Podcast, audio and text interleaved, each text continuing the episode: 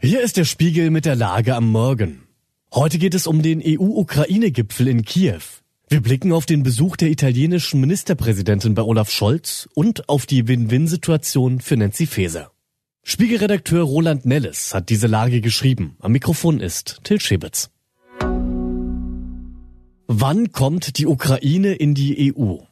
Die Anführer der Europäischen Union, EU-Kommissionschefin Ursula von der Leyen, EU-Ratspräsident Charles Michel und 15 Kommissare besuchen Kiew, mitten im Krieg.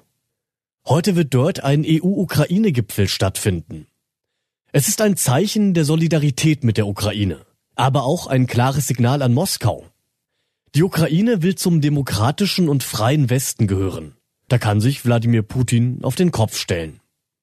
Die Hoffnungen in Kiew auf einen baldigen Beitritt sind groß. Es sieht momentan aber nicht so aus, als stünde der EU-Beitritt der Ukraine unmittelbar bevor.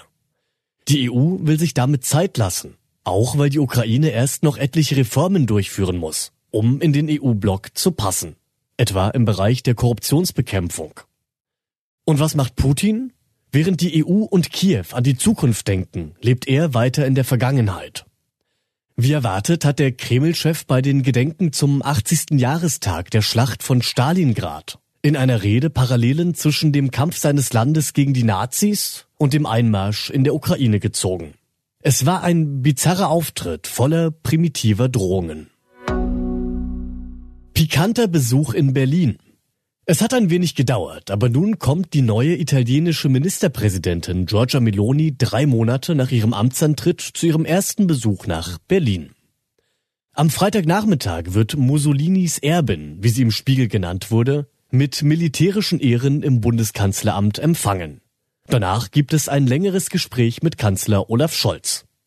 Der Rom-Korrespondent des Spiegel, Frank Hornig, sagt über den Besuch, Zitat, es ist, als hätte die 46-Jährige eine längere Probezeit überstanden. Tatsächlich zeigt sich die Postfaschistin, die im Wahlkampf auch mit scharfer Kritik an Deutschland auffiel, seit ihrem Amtsantritt erstaunlich zahm. Sie wünscht sich mehr Zusammenarbeit mit Berlin. Sie verzichtet auf allzu populistische Töne in Richtung Brüssel und sie macht einen Bogen um andere EU-Rechtsaußen wie Ungarns Premier Viktor Orban. Aus Berliner Sicht kann es im deutsch-italienischen Verhältnis sicherlich so weitergehen. Krönungsmesse für Nancy Faeser.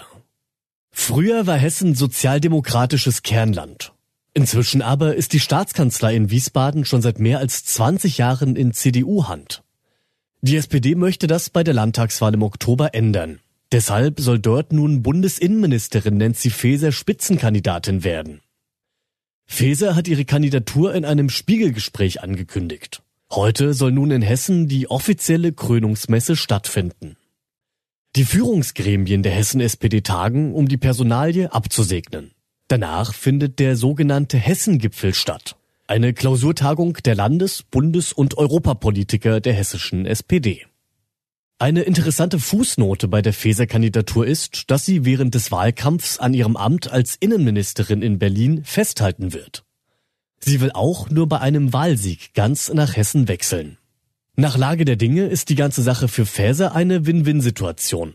Ist sie in Hessen erfolgreich, bekommt sie eines der wichtigsten Ministerpräsidentenämter in Deutschland. Reicht es nicht für die Staatskanzlei in Wiesbaden, bleibt sie Innenministerin was auch ein schöner Job ist, mit Potenzial für mehr. Einzige Voraussetzung? Ihr Wahlergebnis in Hessen sollte besser nicht katastrophal schlecht sein. Das mögen auch die Genossen nicht so gerne. Was sonst noch wichtig ist. Im Luftraum der USA ist ein chinesischer Beobachtungsballon entdeckt worden. Ziel könnten laut Pentagon Lager für Atomwaffen sein. Ein Abschuss wäre offenbar zu riskant. An einer Bahnstrecke in Recklinghausen ist es am Abend zu einem tragischen Unfall gekommen. Ein Güterzug hat nach ersten Erkenntnissen zwei Kinder erfasst. Eines starb. Durch seine Autobiografie Ich war Hitlerjunge Salomon wurde Sally Perel bekannt. Nun ist er im Alter von 97 Jahren gestorben. Er hatte den Holocaust überlebt, weil er die Identität eines Volksdeutschen annahm.